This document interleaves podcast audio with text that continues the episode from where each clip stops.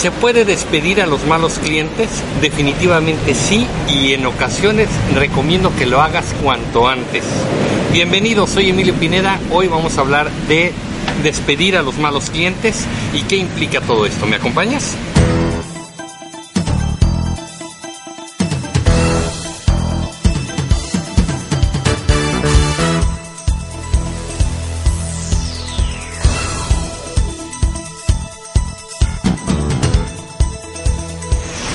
Pues muchas gracias por acompañarme. Si has visto el anterior video te das cuenta que estoy aquí en Tijuana.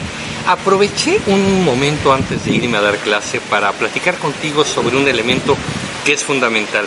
Hace poco me preguntaban mucho sobre esto, lo he tratado en ocasiones anteriores y lo manejo mucho en las conferencias. ¿Se debe despedir a los malos clientes? Definitivamente sí algunos de nosotros que nos dedicamos a trabajar de manera independiente probablemente no estamos acostumbrados a escuchar esto. ¿Cómo se despide a un mal cliente? Podemos pensar que se despide a un mal empleado. Pero sí, también tu negocio merece tener a los mejores clientes y tener a las mejores personas eh, que tengan tus servicios y que te valoren y que te paguen lo que debe de ser.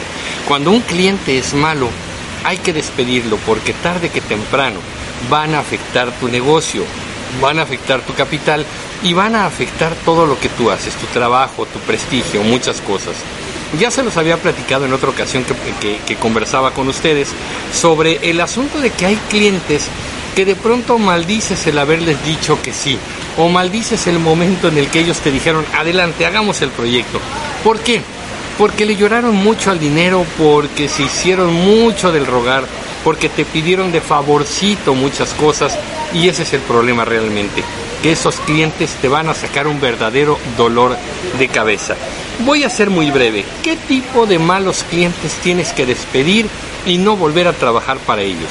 Número uno, los clientes que quieren gratis o te quieren pagar muy poquito estos clientes lamentablemente cuando te piden gratis o te quieren pagar muy poco, normalmente te van a exigir como si te estuvieran pagando lo que realmente les cobrarías. Esto es inevitable. Todos te dicen, mira, no me hagas algo muy complicado, hazme algo sencillito. Este, no creas que quiero algo muy, muy profesional, muy complejo. Eh, y te van a decir ese tipo de cosas para que tú digas, bueno, pues está bien te voy a cobrar un poco menos porque somos amigos, porque nos conocemos, en fin, no te preocupes, lo vamos a hacer. Cuando ya estás haciendo el trabajo, te van a pedir las cosas tal y cual las estarías haciendo si hubieras cobrado desde un principio la cantidad que merecías. Esto es impresionante y en muchas ocasiones hay clientes que te piden gratis. Con ellos no trabajes.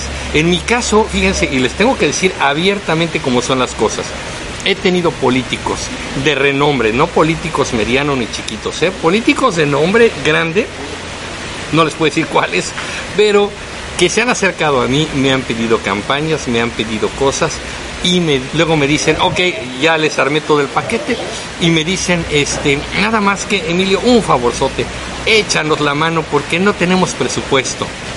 ¿Ya han visto las noticias? ¿Ya han visto cuánto se llevan estos políticos? ¿Han visto este tipo de personajitos que los agarran con miles de millones de pesos después en fraudes a sus gobiernos? Bueno, pues de pronto ellos y su especie normalmente te piden gratis.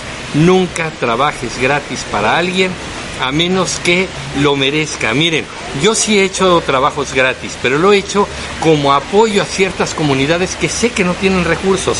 Me ha tocado trabajar para comunidades afuera de la Ciudad de México, por ejemplo, o sectores de, gente que me lo ha pedido, eh, que no tienen recursos.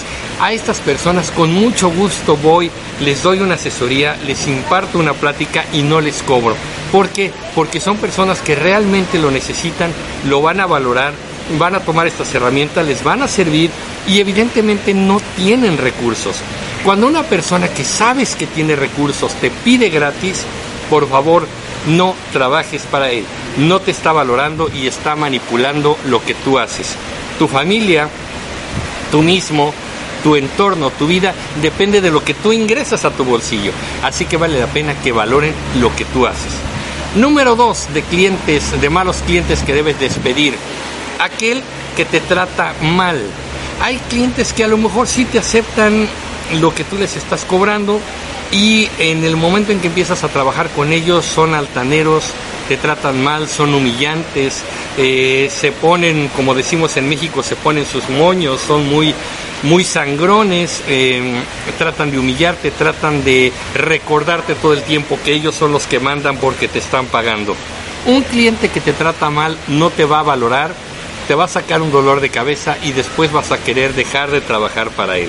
Y al final no te va a dar una buena reputación. Entonces, un cliente que te trata mal no es un cliente con el que valga la pena trabajar con él. Así que no trabajes con clientes que te tratan mal.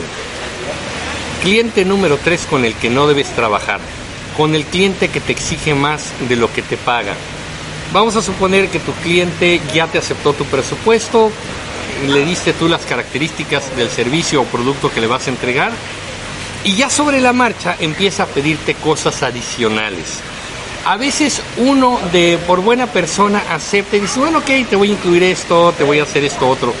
Pero de pronto el cliente empieza a acostumbrarse a que le des más de lo que estás, eh, eh, de lo que él pagó. Y ese es un problema porque muchas veces vale la pena que tú le des a tu cliente un poquito más de lo que está esperando. Pero esa es una decisión tuya y forma parte de tu política de calidad de servicio al cliente. Pero si el cliente cree que porque está pagando debes incluirle más cosas porque es tu obligación, entonces ahí estamos malentendiendo lo que tú haces y tu cliente te está malentendiendo y no te está valorando. Es muy importante entonces que pongas un límite y que le aclares que eso no venía incluido en el presupuesto que le habías dado en un principio, que esto no estaba incluido en lo que le estás cobrando y que si lo quiere tendrá que pagar adicional. Bueno, si este cliente es de esa manera, termina el trabajo y ponle la lista de los que ya no deben estar eh, formando parte de tu base de clientes. Cliente número 4 con el que no debes trabajar. El cliente que no te está pagando a tiempo. Ese es un verdadero dolor de cabeza y ya no puedes hacer nada. Cuando ya estás trabajando con tu cliente y el cliente te dice te pago para el miércoles o te pago el viernes y se empieza a atrasar y se empieza a atrasar, ese cliente ya no debe estar en tu lista, ni modo. Tienes que esperar a que te pague, tienes que cumplir con el proyecto o en un momento dado terminar la relación, tú puedes valorar eso, pero sí es muy importante que una vez que hayas concluido el servicio con este cliente, lo taches de tu lista porque este cliente que no te paga a tiempo no es porque haya tenido dificultades ahorita, él sabe que siempre tiene dificultades y te promete que te va a pagar en cierto plazo. No trabajes con él más adelante. Estos clientes siempre van a estar atrasándose en sus pagos y van a esperar en algún momento a que tú des un descuento, te rindas o digas, bueno, pues ya con que me des esto ya me doy por bien servido. Esos clientes no te están valorando. En fin, no quiero alargar la lista de clientes que, eh, con los que no debes trabajar, pero sí vale la pena entonces que vayas entendiendo que a un cliente también se le puede despedir.